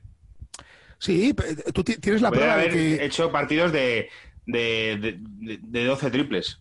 Tienes la prueba de que jugadores como Ray Allen eh, y otros jugadores han podido eh, hacer sus carreras mucho más largas. O sea, Carter se ha retirado este año con 40 41, años. ¿no? 41 creo, sí. Eh, el propio Gasol eh, ahora mismo está agente libre, pero no se ha retirado todavía. Eh, va a intentar entrar... Quiere, llegar a los Juegos Olímpicos, pero lo tiene complicado. Claro. O sea, ¿es Doncic un grandísimo jugador? Es evidente, y lo va a ser más. Tiene 21 años, es, es una locura. Ahora bien, ¿es Doncic mejor que Kukov, mejor que era Kukov? Pues yo no lo sé. Yo no sabría decirlo.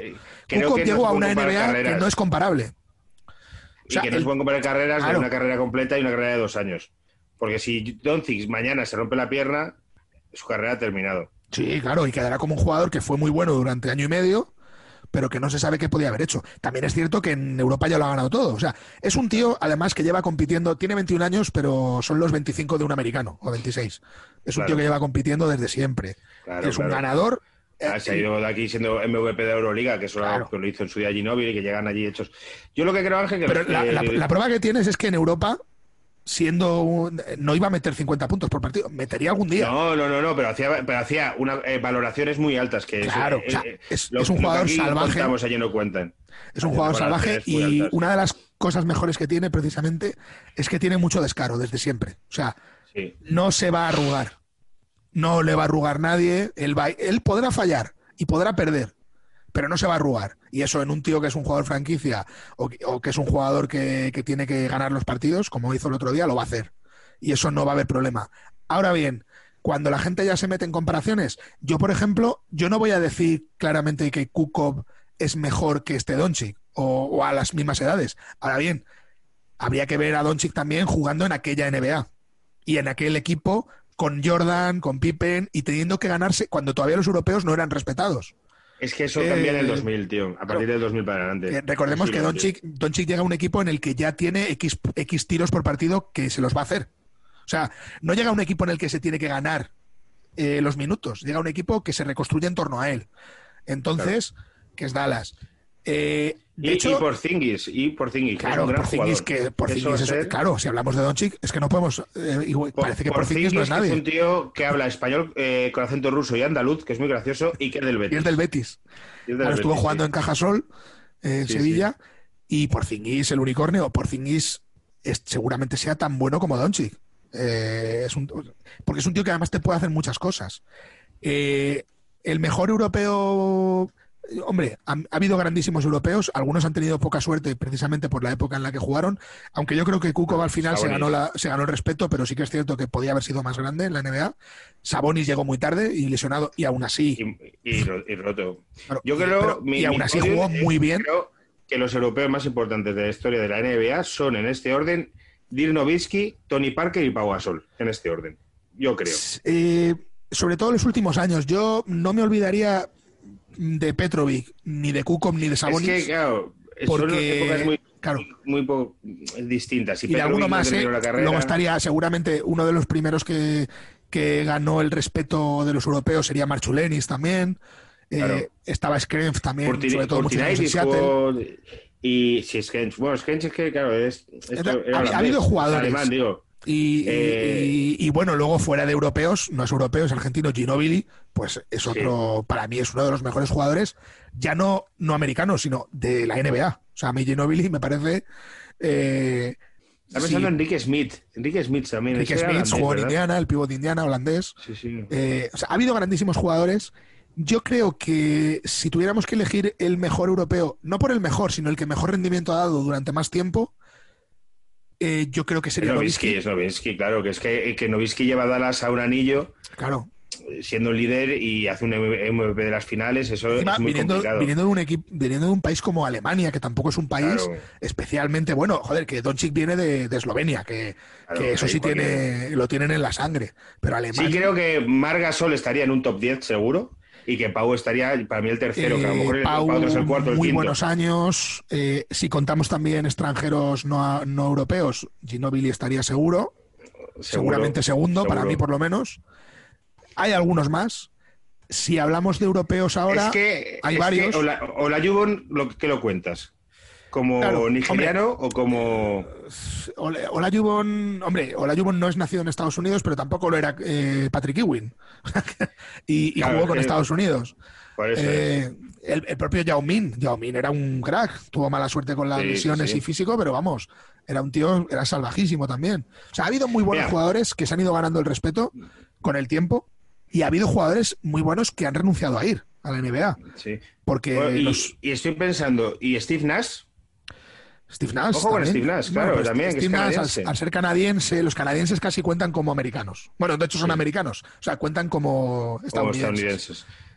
Eh, pero claro, fuera de esos entornos, por supuesto, eh, Steve Nash estaría. Ha habido muy buenos europeos. Yo creo que ahora mismo, a mí, el auténtico dominador sí que me parece en estos momentos europeo ante Tocumpo. O sea, Giannis Claro, ante sí, Tocumpo. sí, sí. Creo que no está al mejor nivel suyo, pero claro, es un tío eh, que hace todo sin esfuerzo. O sea, físicamente es un, es un es otra cosa. O sea, es, lo de ese Es una tío bestia, es una claro. bestia, macho. eh, es espectacular. Sí, sí. Eh, ¿Y Doncic en qué nivel estaría? Bueno, yo creo que está, yo creo que puede estar al, al mejor nivel. Eh, digo, si se cargan, eh, que el lunes que viene ya lo sabremos, si se cargan a Clippers, Hombre, si, si es capaz a de Clippers, cargarse a sí. Clippers, ojo con eso, ¿eh? sí, sí, está claro. Eh, yo creo que sí que ha superado a algunos. Ahora mismo estaría ahí peleando con Jokic, aunque Jokic yo creo que está este- Sí. esta temporada un escalón por debajo de Doncic. Mm. Eh, pero bueno, que es un que es, la es lo mismo, es como por Zingis. O sea, si yo tengo que hacer un equipo a día de hoy, o sea, ya no digo de hablar de mejores o peores. Eh, ¿A quién quiero en mi equipo? ¿A Porzingis o a Doncic? Pues depende de- del equipo que tenga. Depende del equipo que tengas y depende de cómo juegues. Depende mucho del equipo que tenga. Entonces, yo, pues eso, sería muy cauto porque todavía es muy joven Doncic, eh, tiene mucho por delante. De- por ejemplo, atrás le cuesta bastante. Es un, lo bueno es que es un jugador muy inteligente. Le pasa como a Navarro. Eh, con más A físico Navarro que. Navarro, por supuesto. Me, me encantaba Navarro, macho. Pero Juan Carlos Navarro era un jugador muy inteligente que con un físico bastante limitado, sobre todo para la defensa, era su colocación, su táctica, sobre todo cuando estaba bien. Los últimos años que físicamente no podía por las lesiones y tal, era lamentable. Pero eso es una pena. Pero claro, cuando ha estado bien, ha sido Navarro lo más Wow. grande que ha tenido España. ¿eh? Sí, sí, sí. Y, y Navarro era un jugador súper inteligente y, en defensa, que era donde le- se le veían las costuras, hacía muy buen trabajo. Y Doncic, siendo con un físico mucho mejor, Navarro, yo creo que después de Pau, eh, el mejor jugador español de la historia. Yo creo que Navarro es Creo, mejor jugador ¿eh? que Pau. Lo que pasa es que Pau creo que te que, Pues que- tienes que contar muchas cosas, pero Claro. si tú haces quién es el que ha sido, eh, porque el talento de Navarro, pero dices quién es el A mejor, nivel talento, el mejor yo creo jugador que de la historia? Navarro. A lo mejor otros te ponen en el segundo puesto a otro jugador, pero yo creo que yo eh, los, los dos jugadores con más talento que he visto yo durante más tiempo españoles, eh, porque luego hay otros que he visto menos y ya si te vas a los viejos pues no, no, no podemos ni contar. Pero yo los dos jugadores en los que he visto más talento puro son Navarro y Raúl López. O sea, son los pero dos Raúl jugadores... López se, se rompió la pierna dos Claro. veces y Pero son, son los dos jugadores que yo he visto con más talento de, de decir, o sea, lo que llaman los americanos libra por libra, de decir, hostias, estos tíos qué buenos son. Son otra cosa. Luego está Pau Gasol, es que es, es que es un extraterrestre, y, Y, es ojo, buenísimo, sí, pero es que ¿sabes es muy grande, también? podía jugar de alero, de escolta, de lo que quisiera.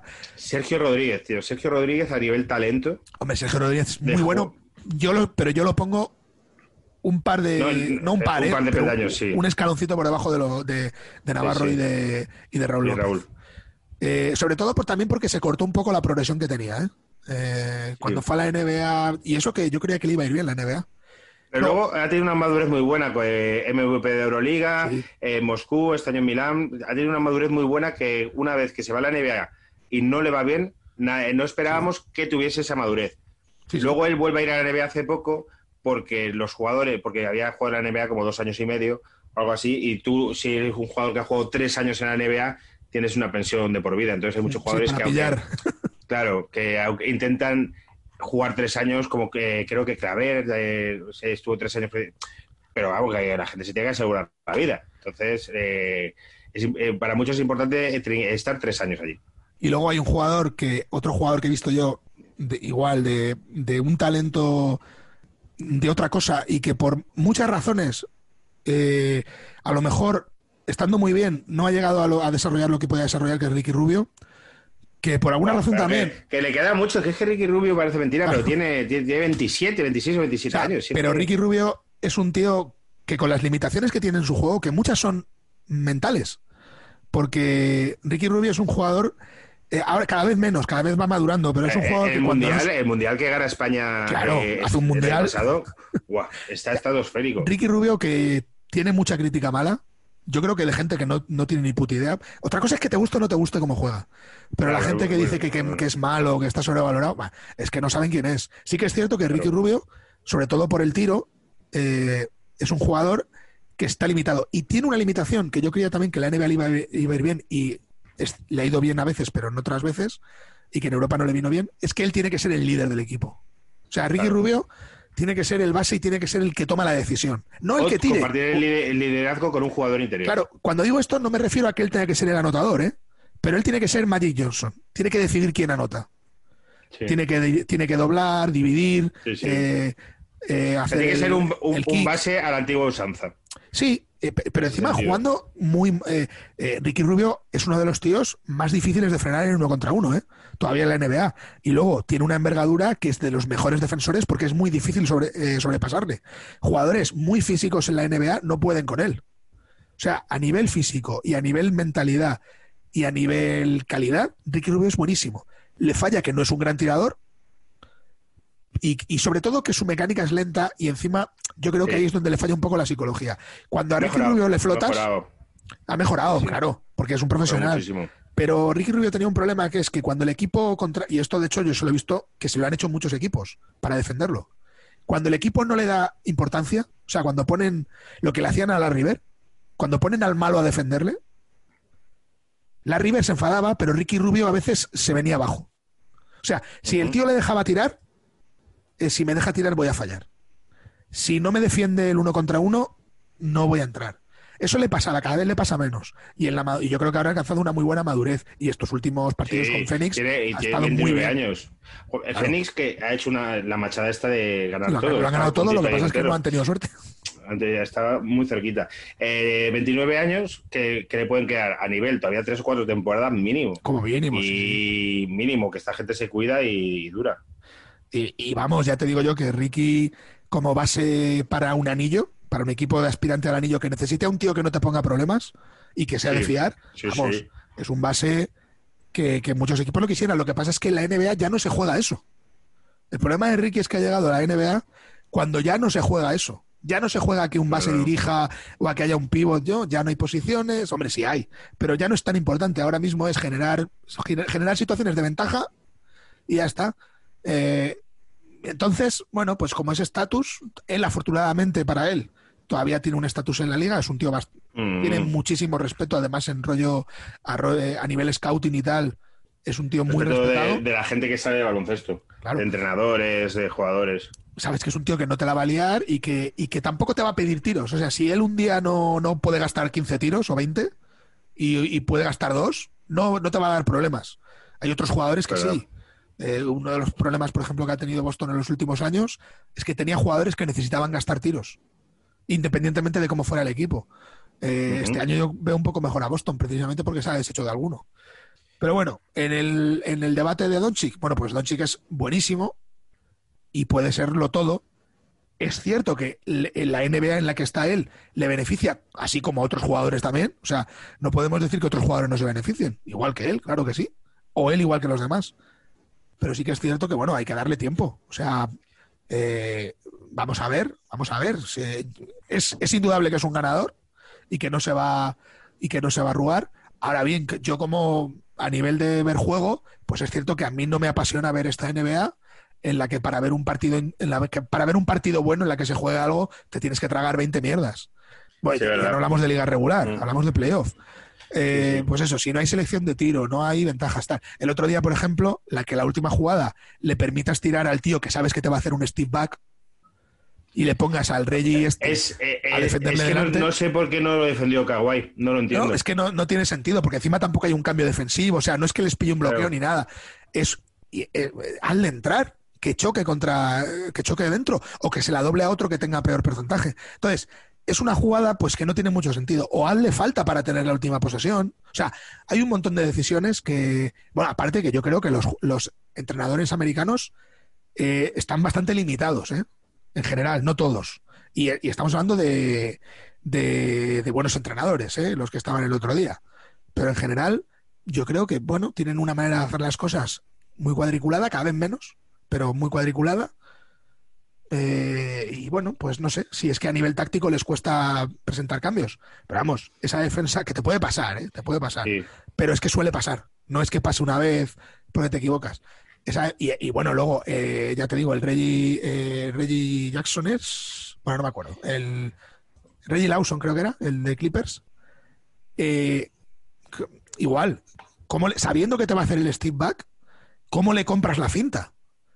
Total, macho. Si sabes que te va a hacer el tiro de tres, si tiene tres segundos, que penetre y que se choque. Si ha fallado ese tiro, el tiro que hace para adentro, que también es muy de Doncic, lo ha fallado cinco veces seguidas en el cuarto. Pues fuérzale a que repita, que está más, que está más incómodo.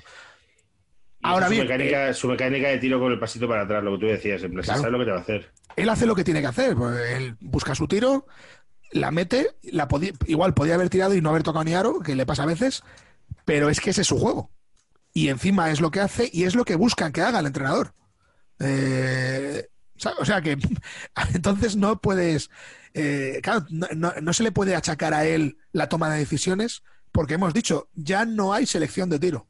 O sea, selección de tiro la tienen solo los jugadores que no tienen permitido gastar X tiros en el partido. Que eso sí que tienen que seleccionar el tiro.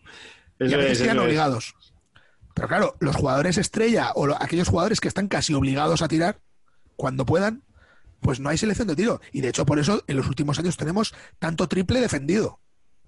Y metido, ¿eh? porque son jugadores muy buenos que técnicamente tienen muy buenos porcentajes.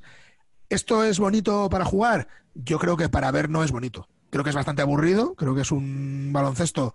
Parece que estás viendo una liga local con gente muy buena. O sea, es, es como ver un, un Interbarrios, una liga local buena, con gente muy grande y muy buena, que no fallan. Pero vamos, el juego es lo mismo, de un lado para otro, nadie defiende, todo es uno contra uno y, triple, y, rebotes salvajes. O sea, eh, pues bueno, eh, es el baloncesto de ahora. Yo creo que, es pesado, pero bueno, habrá gente que le guste, supongo. O sea, eh, a mí me gustaba más otro. También es cierto que el baloncesto aquel que vivimos, que vivimos a mediados de los 90, en la que había hostias como panes y se permitía juegos, cosas muy sucias y la defensa ilegal se pitaba mucho y tal, pues era peor. También lo digo, ¿eh? Aquel era más pesado porque había jugadores peores en la cancha. O sea, había, por ejemplo, era la época de los siete pies malos. O sea, jugadores de dos, a partir de dos pies para arriba. No sabían, no sabían eh, más allá de un metro y medio. Claro, había muchos pibos que no sabían ni moverse. Y había muchos y, jugadores que muy físicos, escoltas y, aleros, muy físicos solo para defender, que no sabían ni votarla. Vale, pues eso ha desaparecido, es verdad. Ya digo que ahora seguramente sea la mayor concentración de talento de la historia, pero en el peor baloncesto, no en el peor a lo mejor, pero en uno de los baloncestos más sosos y, y más aburridos de ver de la historia. Estos tíos son tan buenos que habría que ponerle las cosas más difíciles para que se lo tengan que currar un poco. Lo que decimos, algo hay que hacer. O permitir más contactos, permitir el body check, permitir más defensas en zona, más, más variantes tácticas en defensa, sobre todo. O sea, cajas, poder hacer caja y dejar a un tío que no defienda a nadie. Eh, por ejemplo, imagínate que los propios Dallas cogen a Marianovic y lo ponen con una caja y uno en el centro a defender la zona, a cerrar las penetraciones. Y, los, y los demás a defender los tiros eh, de fuera. Bueno, pues ahí ya tienes una variante táctica.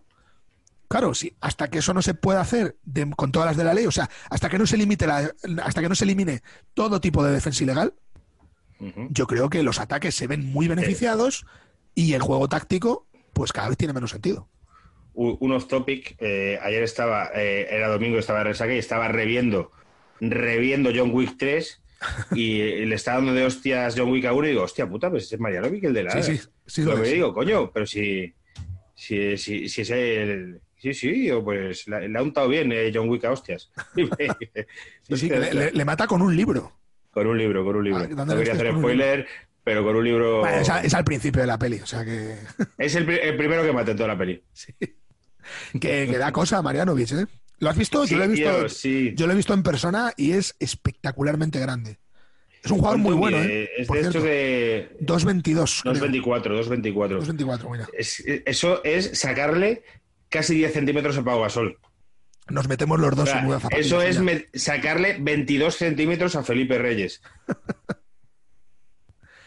Eso diría Nacho Vidal, ¿no? También. Hostia puta. Pero bueno, bueno, pues hemos hecho un buen repasito, ¿no? Hemos dado una Sí, buena, una buena turra. Nos caerá. ¿Volverá Horacio a, eh, a No decir que, que no tenemos ni idea que la NBA de ahora es la mejor?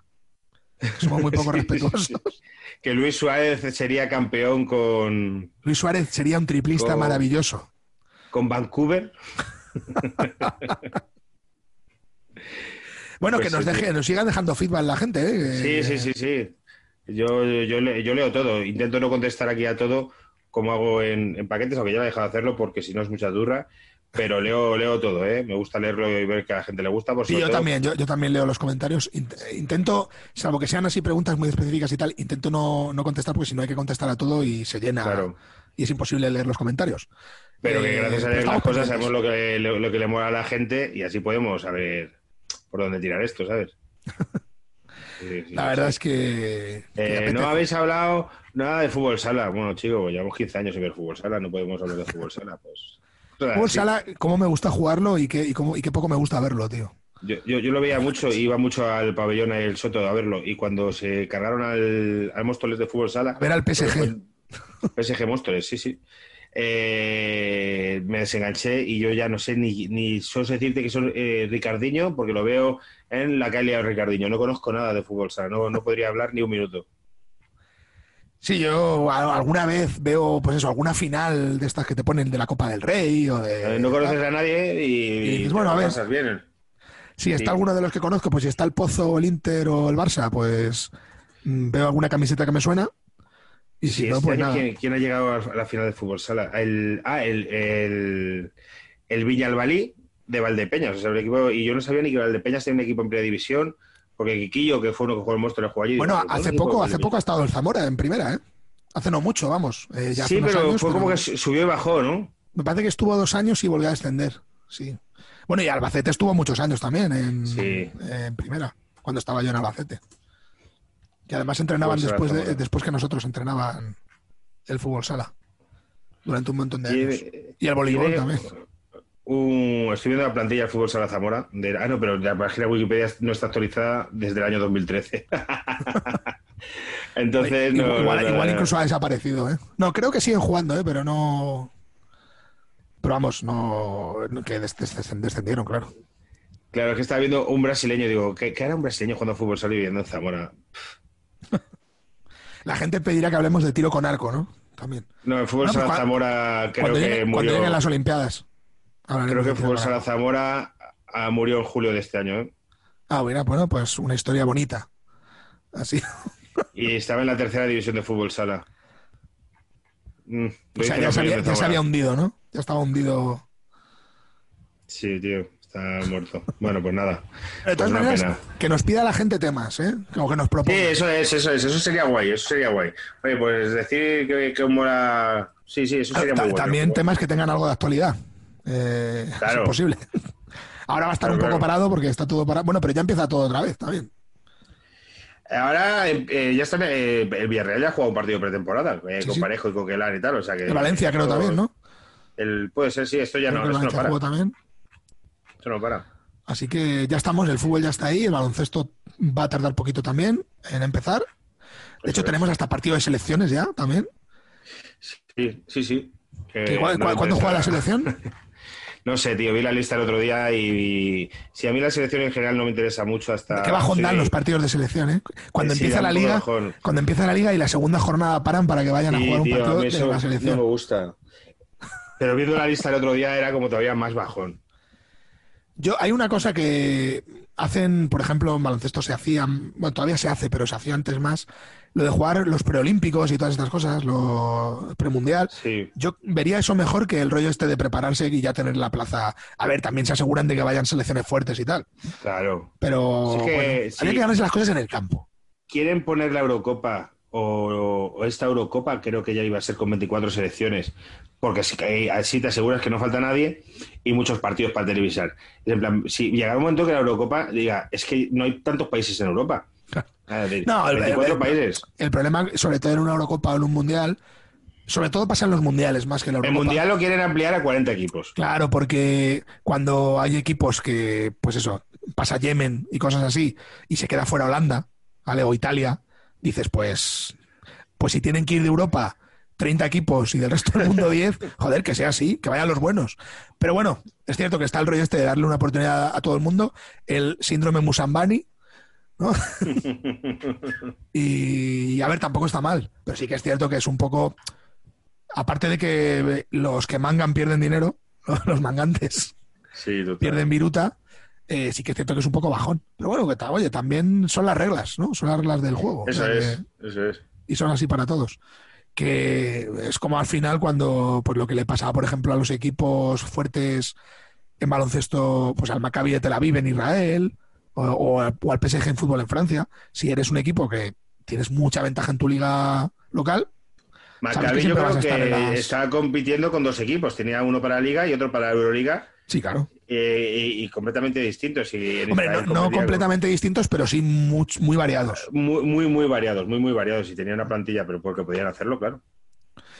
Eh, bueno, de hecho, ha habido algún año, hace ya bastante tiempo, que sí que, que Maccabi tenía una plantilla, sobre todo los top, muy centrada en la Euroliga. Y la liga local la jugaba gente que luego no, no iba ni convocada.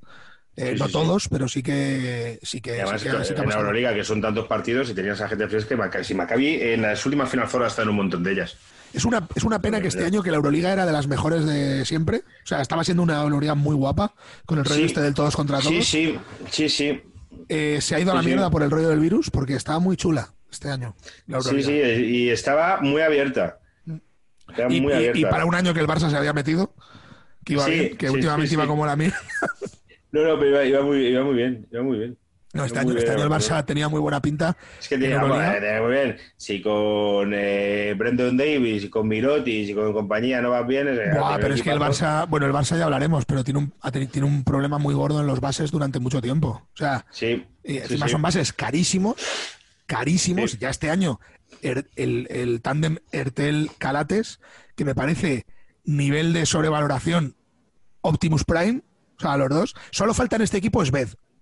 Ya, para tener todo el mundo sobrevalorado de la liga, eh, gente, gente que necesita en cada uno un balón. O sea, son tíos que ganan ¿eh? una pasta, sí que te meterán, bueno, el Calates no mete tantos puntos, pero ¿qué más, qué me da, qué más me da que Hortel meta 30 puntos si pierde siempre? con Calates sabes que tienes un colega con el que ir al gimnasio a la hora que quieras. Sí, y Calates igual, Calates es, es otro muerto, es, es que es, es, la gran pufada este año. O sea, Eh, este año los, los, los, bases del Barça son, como bases, para mi gusto, mierda.